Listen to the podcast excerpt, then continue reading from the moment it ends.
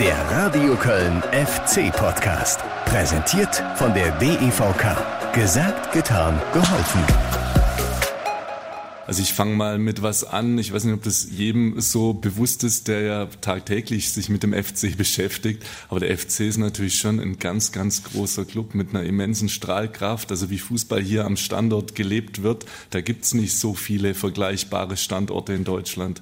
Und das war mal so ein ganz, ganz äh, wesentlicher Grund. Ja, mit so einer Aussage fangen wir doch gerne an oder darf er gerne anfangen hier im FC Podcast. Seid willkommen zu einer neuen Folge und das war, beziehungsweise das ist er, der neue Sportchef beim ersten FC Köln, Christian Keller. Jetzt ist er tatsächlich am Geisbockheim, hat er im November schon unterschrieben, aber erster Arbeitstag war der vergangene Freitag, gleich mal am Spieltag, auswärts bei Union Berlin, wir reden gleich noch drüber.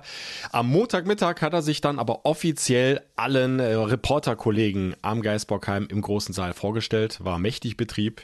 Tippe mal so auf rund 30 Reporter.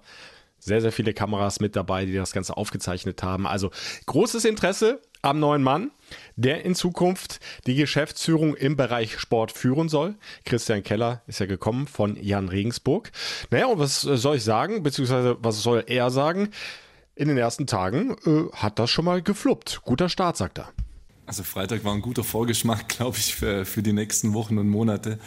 War ein schöner Tag, auch wenn äh, das Ende des Tages nicht mehr so positiv war. Ich hätte mir natürlich gewünscht, dass äh, in Berlin zumindest mal ein Punkt mitgenommen wird, im Idealfall drei. Aber für mich war er deshalb schön mal losgelöst vom Ergebnis, weil ich einfach die Gelegenheit hatte, am Freitag schon sehr, sehr viele Menschen, die hier für den FC Köln arbeiten, kennenzulernen, sodass mein Start ist kurz bis dato, aber war bis dato sehr, sehr angenehm, sehr, sehr positiv und bin ich guten Mutes, dass es so weitergeht.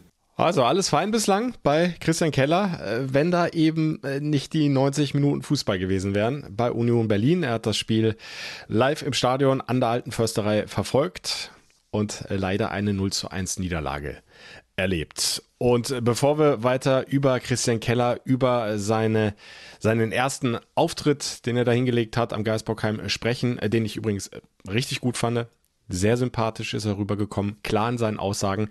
Äh, kümmern wir uns eben jetzt erstmal um das, äh, was am Freitagabend sich abgespielt hat. Ganz, ganz ärgerliche, bittere Niederlage durch einen groben Abwehrfehler hinten drin, beziehungsweise einen fatalen Fehlpass, ausgerechnet vom Kapitän Jonas Hector. Das Ding hättest du nicht verlieren müssen.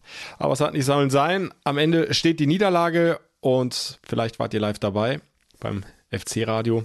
Und wenn nicht, auch nicht schlimm. Ihr kennt das. Wie immer gibt es zu Beginn dieses Podcasts nochmal den Rückblick. Die Höhepunkte vom vergangenen Spiel, wobei Höhepunkte, naja, da gab es nicht allzu viele. Auf beiden Seiten wenig Torchancen, viel Kampf, hohe Intensität, aber Fußball wurde dann eher wenig zelebriert. Aber hört einfach nochmal rein, macht euch selber nochmal ein Bild, ruft euch die entscheidenden Dinge nochmal in Erinnerung. Und eine positive Sache, die gab es definitiv. Es war eine herausragend gute Stimmung an der alten Försterei. Bitteschön. Was für eine Stimmung hier an der alten Försterei. Das Stadion platzt aus allen Nähten. 22.000 Fans gehen rein. 22.000 sind da.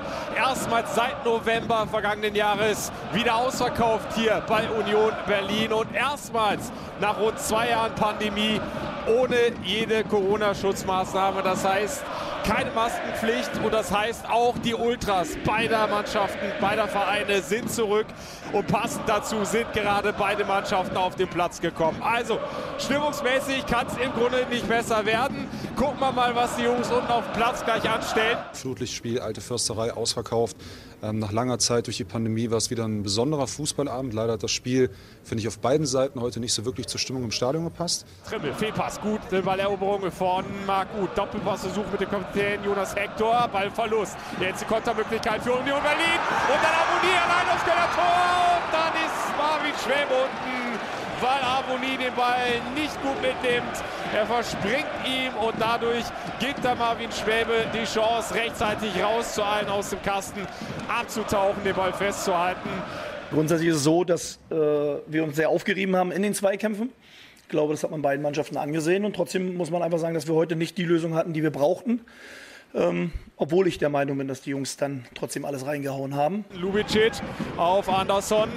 Ah, den bräuchten wir eigentlich in der Box und nicht als Flankengeber. Jetzt probiert es Easyway mit dem hohen Ball. Der kommt auf Hut zu und knapp links vorbei mit dem Hinterkopf. Und dann Avonie an der Kölner Strafraumgrenze auf Becker. Schuss Becker schwer und der Abreiher landet bei Kilian. 39. Minute. Arm geht raus, Makut läuft an, Ball kommt an den 5-Meter-Raum. Kopfballabwehr Avonie, Lubicic, 25 Meter zentrale Position auf Hübers und dann die Chance Hector!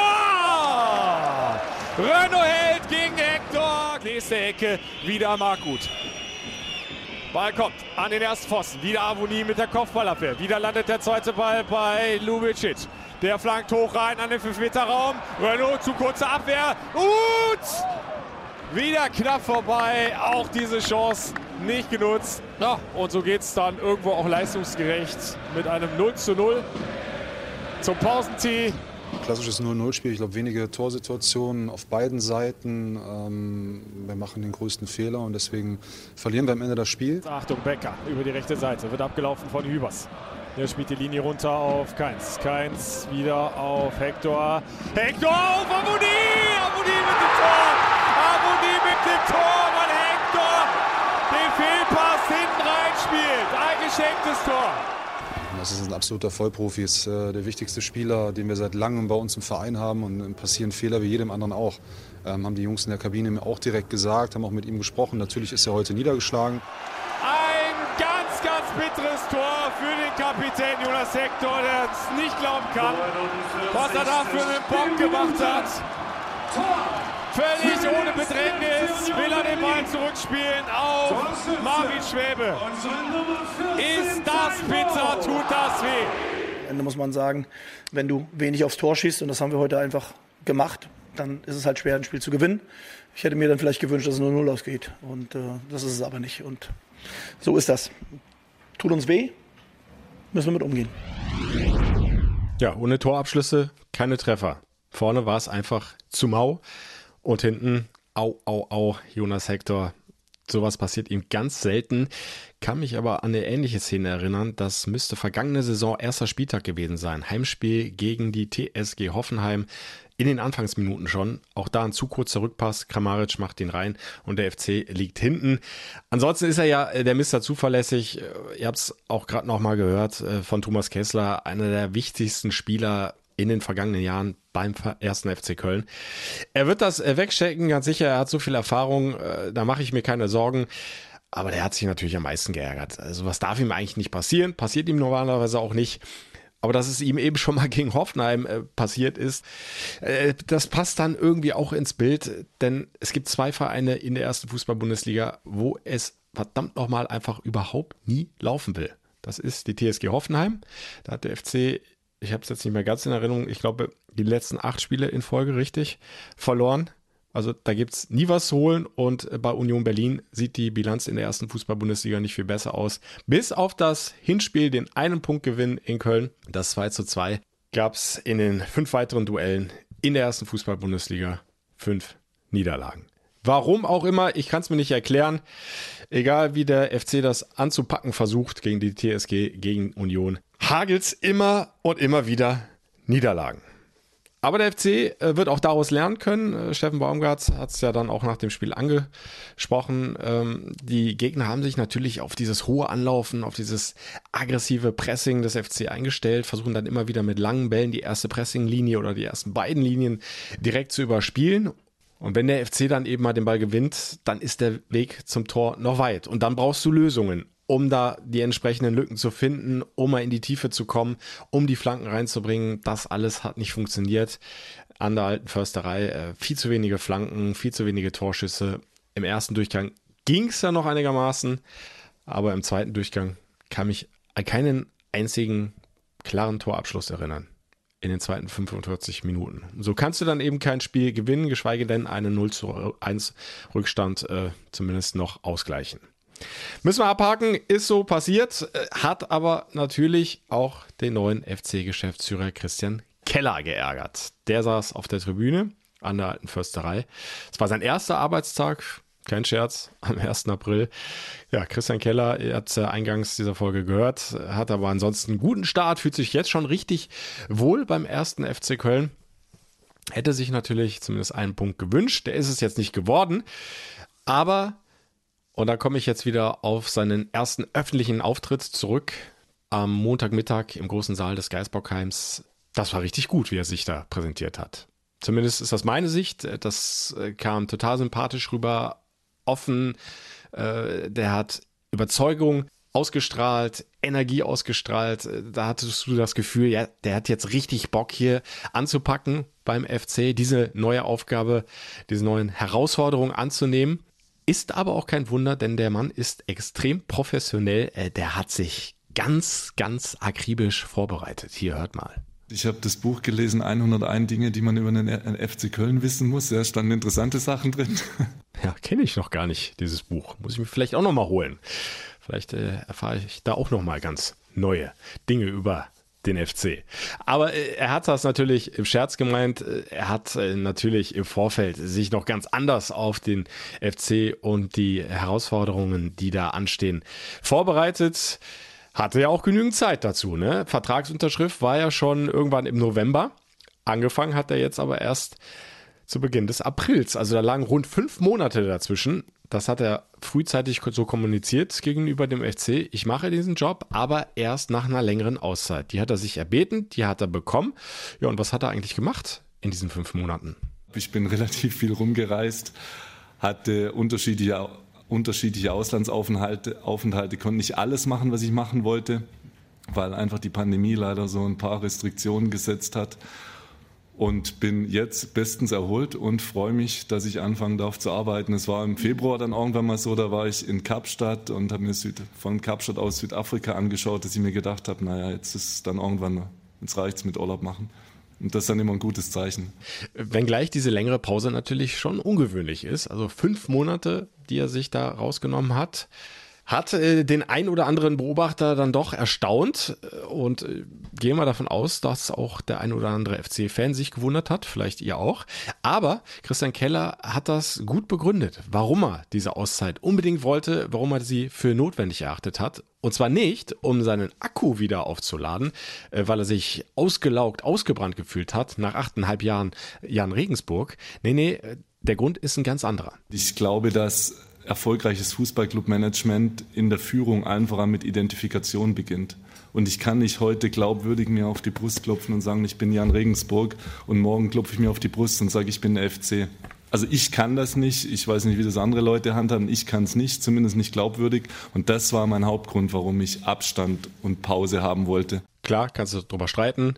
Sind dafür dann satte fünf Monate notwendig oder reichen dann nicht vielleicht auch drei? Aber das äh, lassen wir jetzt einfach mal so dahingestellt. Er wird es wissen. Und äh, man muss ja sagen, der Club, er hat es ja super überbrückt. Ähm, was nicht unbedingt so, ja, alle erwartet hatten. Allen voran mit Jörg Jakobs, der einen super Job gemacht hat. Im Hintergrund haben Thomas Kessler und Lukas Berg assistiert. Ja, und so hat es jetzt auch im Nachhinein das Präsidium um Werner Wolf, um Vizepräsident Eckhard Sauren nicht bereut, Christian Keller diese Auszeit eingeräumt zu haben. wenngleich äh, Keller äh, durchaus überrascht war, dass der FC da gleich zugestimmt hat. Hätte im Vorfeld vielleicht auch nicht jeder Verein so gemacht. Also ich war positiv überrascht darüber, dass äh, dieses Kriterium kein Ausschlusskriterium war. Ich war insgesamt sehr positiv angetan von den Gesprächen mit dem Vorstand und mit, mit Jörg Jakobs, aber dann auch mit dem gemeinsamen Ausschuss, als es dann soweit war, da alle Akteure dann entsprechend kennenzulernen. Und ich glaube, ich habe da einen ganz guten Vergleich, weil ich ja nicht nur mit dem FC gesprochen habe, sondern auch ein oder andere Gespräch geführt habe. Und da war ich schon sehr, sehr positiv angetan, wie langfristig der Blick der FC-Gremien ausgerichtet ist und wie planvoll man auch die Zukunft beschreiten möchte. Weil das ist im Fußball sicherlich nicht immer so oftmals und das ist, liegt ja dem Spiel inne, dass man sich halt mit den kurzfristigen Abläufen beschäftigt. Aber entscheidend für nachhaltigen Erfolg ist, dass man über den Tellerrand des aktuellen Spiels hinausschaut und auch der aktuellen Saison. Und das war bei den FC-Gremien gewährleistet. Und das war für mich auch ein weiterer Grund, warum ich äh, ja, sehr, sehr leicht äh, mich dann für den FC entscheiden konnte. Ja, diese Langfristigkeit, das ist ja was, was sich der Vorstand um Werner Wolf auf die Fahne geschrieben hat. Jetzt auch für seine zweite Amtszeit. Und Christian Keller soll genau das dann auf der Geschäftsführerebene umsetzen. Und dazu gehört eben auch, sich für die Beibehaltung der 50 plus 1 Regel einzusetzen. Das ist für mich immens wichtig. Ich könnte mir nicht vorstellen, in einem anderen Umfeld, in dem dieses Bekenntnis nicht da ist, zu agieren. Ja, auch hier hat er eine klare Meinung, Christian Keller, die er auch nach außen vertritt. Und jetzt heißt es arbeiten. Jetzt äh, muss er ranklotzen, denn die aktuelle Saison neigt sich dem Ende entgegen. Wir gehen auf die Zielgerade. Und dann, äh, ehe du dich versiehst, äh, steckst du schon wieder in der neuen Saison. Und bis dahin, ja, muss erstmal einiges auf die Beine gestellt werden. Auf Spielerbeine. Die Kaderplanung, die drängt jetzt. Also ganz grundsätzlich ist ja Kaderplanung ein ganz Jahresvorgang und es hat hier ein gutes Scouting-Team, durfte auch den Martin Schulz schon kennenlernen, äh, Jörg Jakobs ja ohnehin und kenne auch den Schattenkader und weiß, was vorgearbeitet worden ist.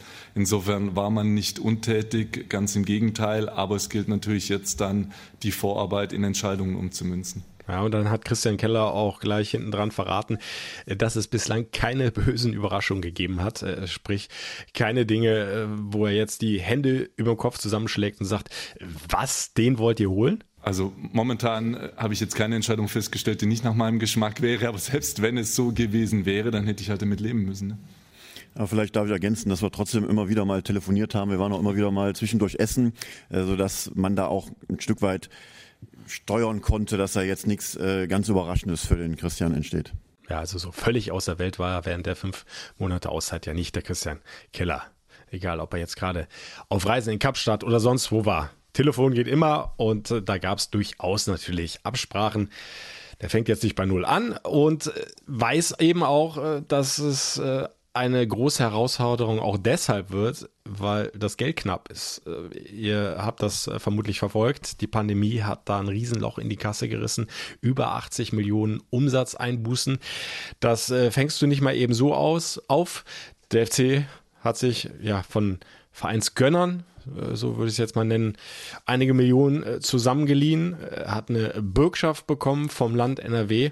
Und das ist natürlich alles Geld, was du irgendwann auch zurückzahlen musst. Und das heißt, du musst eben im Grunde um jeden Euro falschen und musst gucken, dass du möglichst auch Geld einsparst. Sie wissen, welche Lücken die Pandemie in die FC-Kassen gerissen hat. Sie wissen auch, dass ein gutes Stück Zukunft auch schon verfrühstückt wurde, wie man so schön sagt, und dass einfach auf Erlösströme aus der Zukunft vorgegriffen werden musste, um akute Defizite, die sich durch die Pandemie ergeben haben, zu lösen, sodass natürlich schon gewisse Fesseln an der Kaderplanung liegen. Es wird äh, laut Planung der geringste Personalaufwand Lizenzspielbetrieb sein, den der FC die vergangenen Jahre hatte knapp 20 Prozent weniger aktuell im Planungsstand, als auch in der laufenden Saison noch ausgegeben wird, sodass es sicherlich äh, keine Standardlösungen geben wird, sondern man viele kreative Lösungen braucht und sich auch in Gänze überlegen muss. Das möchte ich aber dann mit meinen Mitstreitern besprechen, wie es denn die sportliche Positionierung genau in Bezug auf den Spielermarkt. Da gibt es ja unterschiedliche Ansätze, die man fahren kann. Man kann fertige Spieler holen, man kann junge Spieler holen.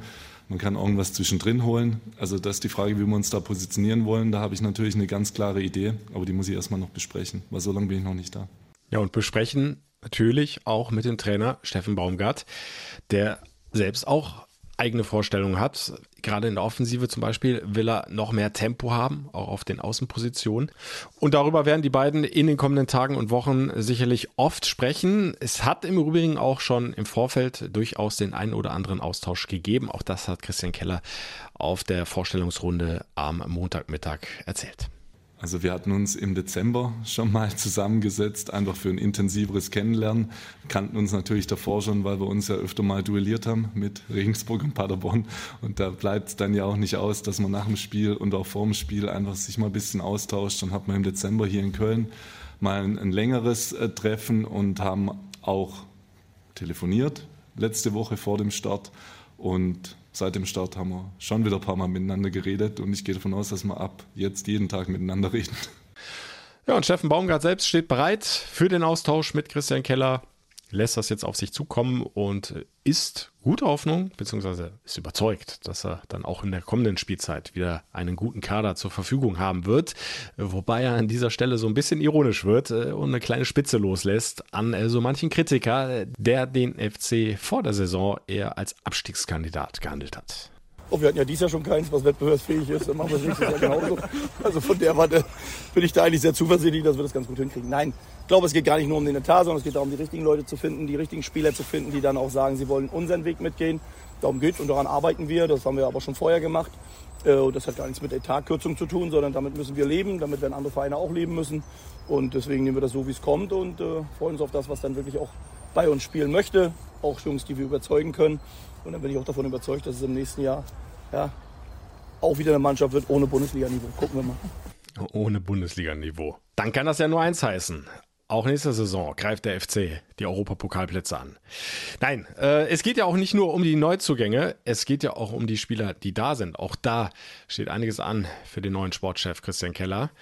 Sali Özcan spielt eine überragende Saison, hat noch ein Jahr Vertrag, aber der FC möchte Özcan langfristig an sich binden. Weiß aber auch, dass der Marktwert von Özcan gestiegen ist und dass da durchaus auch andere Vereine auf ihn aufmerksam geworden sind. Äh, zudem hat Salih Özcan jetzt ja auch in der türkischen Nationalmannschaft sein Debüt gegeben. Auch das treibt natürlich das Interesse hoch bei anderen Clubs. Also das wird nicht einfach. Da wird der FC vermutlich an seine finanzielle Schmerzgrenze gehen müssen, vielleicht sogar ein Stück weit darüber hinaus. Anthony Modest hat auch noch ein Jahr Vertrag, ist jetzt 33, wird bald 34. Also allzu viele Jahre hat er nicht mehr, die er als Profi auf der Wiese kicken kann. Aber er ist im Moment unfassbar gut drauf und ein Torgrand beim ersten FC Köln. Und da musst du jetzt eben auch überlegen. Bietest du ihm da nochmal ein, zwei Jahre, weitere Jahre an? Was bist du bereit dafür zu investieren? Auch da werden sicherlich kreative Lösungen gefunden werden müssen. Anthony Modest hat das ja in mehreren Interviews äh, mehrfach betont. Äh, er hängt hier am Club, sagt er. Er möchte gerne auch hier weiter spielen, aber er müsse ja auch an sich denken und da müsste dann eben schon eine äh, geeignete Perspektive her. Und das hat dann eben auch immer mit dem Finanziellen zu tun. Also das bleibt sicherlich auch spannend. Modest hätte gern bis Saisonende Klarheit. Wobei sich Christian Keller da, glaube ich, nicht treiben lassen sollte und das sicherlich auch nicht tun wird. Und dann äh, gibt es so manchen Spieler, dessen Vertrag dann jetzt zum Saisonende ausläuft. Äh, Louis Schaub beispielsweise, Janis Horn. Verlängerst du da oder trennst du dich von beiden Spielern und guckst, dass du da eher Ersatz auf der Position holst? Andere Spielertypen? Behalten wir alles im Blick. Spannende Zeiten, die da auf Christian Keller, den neuen FC-Geschäftsführer, zukommen viele Baustellen, die er bearbeiten muss und die er im Grunde gleichzeitig beackern will und wird, sagt er. Es gibt kein Ranking. Ich werde habe alle Aufgaben auf dem Schirm und werde mich allen widmen, weil es ja auch nicht so ist, dass man diese Aufgaben angeht äh, und es ist mit einem Gespräch erledigt. Zumindest ist es im Regelfall nicht so. Vielleicht klappt es auch mal mit einem Gespräch, dann ist es auch gut. Ja, und vielleicht klappt es ja sogar mit einem Gespräch dann, was die Trainerposition betrifft. Haben wir jetzt noch gar nicht drüber geredet. Steffen Baumgart hat äh, eine rasante Entwicklung hingelegt mit dem ersten FC Köln in dieser Saison. Egal, ob das jetzt klappt mit Europa oder nicht. Es wird so oder so ein richtig guter Tabellenplatz rausspringen. Ein äh, sattes Punktekonto. Äh, die Spielweise hat uns allen riesig Spaß gemacht und noch haben wir ja sechs weitere Partien. Mal gucken, was da noch kommt. Und das ist auch Christian Keller selbstverständlich nicht entgangen. Und das hat er auf dem Schirm dass da möglicherweise schon bald äh, das Angebot kommen könnte oder sollte in Richtung Steffen Baumgart für eine Vertragsverlängerung. Also wenn ich mir den FC in dieser Saison anschaue zu spielen, das habe ich auch am Freitag dem Trainerteam und der Mannschaft gesagt, dann macht es einfach Freude, sich diese Art von Fußball anzuschauen, weil es ein gänzlich anderer Fußball ist, als wie er die Jahre zuvor gespielt wurde. Es ist ein mutiger Fußball, es ist ein offensiver Fußball, es ist ein Fußball, der auch einfach viel Herzblut mitbringt, wo das Arbeiten an erster Stelle steht. Und da ist es schon auch so, dass sich doch die Art und Weise, wie der Cheftrainer mit seinem Team eine neue Spielidee implementiert hat, sicherlich auch viele Spieler in ihrer Entwicklung nochmal gut nach vorne entwickelt haben. Und insofern würde ich schon sagen, dass man auf die Saison sehr, sehr, sehr zufrieden blicken kann aus FC-Sicht. Ja, und diesen Trainer, Steffen Baumgart, unbedingt langfristig in Köln halten sollte. Im Interview mit Raphael Schichos, äh, habt ihr vielleicht auch gehört, im FC-Podcast, vor zwei, drei Folgen war es, Da hat der Rafa ja einen Zehn-Jahres-Vertrag eingefordert für Steffen Baumgart. Äh, der wird es wahrscheinlich nicht werden, aber eine Vertragsverlängerung wäre, glaube ich, im Sinne vieler, wenn nicht aller beim ersten FC Köln. Und auch da behalten wir das mal im Blick und vielleicht kommt da schon bald was noch vor Saisonende. Also Christian Keller wird viel zu tun haben beim FC, freut sich auf die Aufgaben und vielleicht kann er ja dann sogar eine kommende Europapokalsaison planen. Wie verrückt wäre das? Wenn da vielleicht noch die Kirsche auf die Sahne draufkommt, dann ist es immer schön, weil eine Kirsche schmeckt auch gut.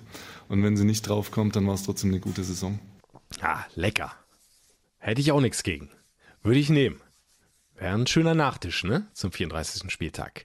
Aber um das zu erreichen, um das dann tatsächlich nachher auf dem Tisch stehen zu haben, äh, solltest du das kommende Heimspiel gegen Mainz 05 gewinnen. Und damit sind wir jetzt bei der Spieltagsvorbereitung.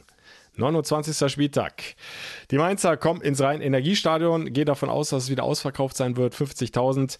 Und der FC wird diese Unterstützung brauchen können, denn das könnte durchaus eine richtig schwere Kiste werden mit den Mainzern, die schon im Hinspiel dem FC viel abgefordert haben. Erinnert euch vielleicht noch an das 1 zu 1 der FC mit einer grandiosen ersten Halbzeit, ganz, ganz stark aufgespielt, aber kurz vor der Pause plötzlich aus dem Nichts Mainz vorne durch ein Tor von Burkhardt. Ja, und da musstest du dich erstmal ordentlich schütteln in der Kabine. Zum Glück hat Sally Oetschan dann den hochverdienten Ausgleich erzielt per Kopf. War sein erstes Bundesligator. Würde er sich gedanklich eingerahmt haben. Hinten raus dann in den letzten Minuten noch ein bisschen Dusel, äh, dass es nicht dann doch noch eine Auswärtsniederlage geworden ist. Aber insgesamt war äh, das eine gerechte Punkteteilung von den äh, Spielverläufen her. Ja, und so ein ähnlich enges Spiel wird es dann vermutlich auch am Samstag. Die Mainzer haben ja vorher noch ein Nachholspiel, Mittwoch. Jetzt haben wir Dienstag bei der Aufzeichnung dieser Podcast-Folge. Also weiß ich noch nicht, wie das ausgehen wird. Klar, viele Reisestrapazen. Vorher hat Mainz in Gladbach gespielt dann eine richtig starke Leistung gebracht, also zumindest eine richtig starke zweite Halbzeit gespielt. 0-1 Rückstand ausgeglichen. Hinten raus hätten sie das Ding eigentlich ziehen müssen, gewinnen müssen. Jan Sommer im Tor mit äh, Weltklasse-Paraden hatte was dagegen. Das kostet natürlich alles Körner, aber Bo Svensson, hat es immer wieder geschafft, seine Mannschaft selbst nach äh, vielen Corona-Infektionen wieder auf die Bahn zu bringen und eine schlagkräftige Truppe da aufs Feld zu schicken. Von daher wird der FC sich wehren müssen, dagegenhalten müssen gegen physisch starke Mainzer, die vor allem in der Offensive richtig stark besetzt sind mit Onisivo und mit Burkhardt. Und er wird deutlich mehr selbst nach vorne bringen müssen, als er das eben jetzt bei Union Berlin getan hat. Gute Nachrichten an der Stelle von Anthony Modest. Krankheit hat er überwunden er hat äh, heute individuell trainiert in der Halle, wird dann hoffentlich bald auf den Platz zurückkehren und dann rechtzeitig fit werden. Der FC braucht ihn, seinen Top-Torjäger. Definitiv ausfallen wird äh, Kingsley Schindler. Der FC hat ihn bis kommende Woche dann komplett freigestellt, um private Dinge zu regeln. Näheres ist da nicht bekannt. Auf Näheres wollen wir da auch gar nicht eingehen. Kingsley Schindler kommt also nicht in Frage für einen Kaderplatz und bei Benno Schmitz wird es weiter eng. Der arbeitet am Comeback. Jetzt hat er sich aber äh, kurzfristig auch noch krank wieder abgemeldet. Wird ihn möglicherweise dann auch wieder ein bisschen zurückwerfen. Hat dann ohnehin ja noch einiges aufzuholen nach seiner längeren Verletzungspause. Also gut möglich, dass äh, Steffen Baumgart hinten rechts dann wieder auf Kingsley Easyway zurückgreift. Da ja wie gesagt, Schindler auch nicht zur Verfügung steht. Auch der könnte diese Position besetzen. Und ich glaube, Dejan Lubicic, der zu Beginn der zweiten Halbzeit in Berlin rechts hinten gespielt hat, äh, ja, ist äh, eigentlich für andere Positionen vorgesehen, äh, weiter vorne. Also das war vermutlich eine Ausnahme, dass er das gespielt hat. Aber wer weiß, lassen wir uns überraschen. Fest steht, es wird ein Spiel, ein Duell zweier Mannschaften auf Augenhöhe. Und diese beiden Teams werden sich nichts, aber auch gar nichts schenken. Na, ich glaube, dass es genauso schwer für uns wird wie für Mainz selbst. Äh, Mainz hat jetzt noch ein Spiel, das heißt, sie kommen aus einer englischen Woche. Grundsätzlich ist eine Mannschaft, die sehr, sehr kompakt spielt und das jetzt schon seit wo das Amt übernommen hat, spielen sie sehr kompakt, spielen sehr aggressiv, haben eine sehr, sehr gute Verteidigung. Also eigentlich das, was wir äh, bei Union schon gesehen haben, wo wir halt im Moment noch nicht so alles hinbekommen haben, wie wir uns das vorstellen und trotzdem freuen wir uns auf das Spiel. Also es wird ein Spiel, wo ich dann wirklich auch sage, das sind dann Spiele mit den Mannschaften, wo wir auf Augenhöhe sind oder wo wir uns auf Augenhöhe sehen Deswegen ist ja klar, dass es erstmal ein enges Spiel wird, aber das ist die Bundesliga. Und dann geht es einfach darum, wer die besseren Lösungen auf der einen oder anderen Situation hat. Und ich glaube, gerade auch äh, im Sturm ist Mainz sehr, sehr gut besetzt. Immer wieder in der Möglichkeit, auch im schnellen Umschaltspiel das zu machen. Und äh, Sie haben es ja angesprochen, ich glaube, die zweite Halbzeit gegen Gladbach hat dann schon gezeigt, wie gut die Jungs auch Fußball spielen können. Sehr, sehr gute Ballgewinne gehabt. Und am Ende muss man wirklich sagen, wenn, wenn der Herr Sommer nicht solchen überragenden Tag hat, dann hätte das auch noch anders ausgehen können. Deswegen gehen wir schon davon aus, dass das ein sehr, sehr Spiel, äh, spannendes und ein sehr schwieriges Spiel für uns wird. Ja, und dann freuen wir uns doch drauf. 1. FC Köln gegen Mainz 05. Samstagnachmittag, 15.30 Uhr im Rhein-Energiestadion. Und nach dem Abpfiff möchte ich dann bitte wieder die Europapokal-Gesänge hören. Ja? Wäre doch was. Ihr könnt auf jeden Fall live dabei sein. Mit dem FC-Radio.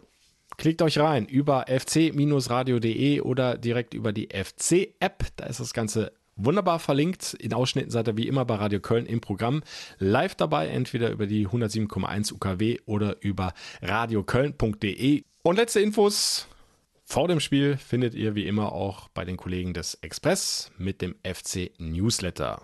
Könnt ihr abonnieren über express.de. So haben wir noch was. Ja, wir haben tatsächlich noch was. Wollen wir auf keinen Fall vergessen. Glückwunsch an die FC-Frauen. Wir haben jetzt auch rein rechnerisch den Klassenhalt perfekt gemacht. Zum ersten Mal nach dem Aufstieg in die erste Fußball-Bundesliga sind sie dann in der Folgesaison auch tatsächlich drin geblieben. Das ist entsprechend gefeiert worden und das ist total verdient, denn auch die FC Mädels spielen eine richtig starke Saison. Das soll es dann gewesen sein mit dieser Folge des FC-Podcast. Ich wünsche euch noch eine schöne Woche und ein richtig gutes Spiel mit drei Punkten für den FC am Samstag. Hört gerne rein. Bis dahin, Madet Jod. Der Radio Köln FC Podcast. Präsentiert von der DEVK. Gesagt, getan, geholfen.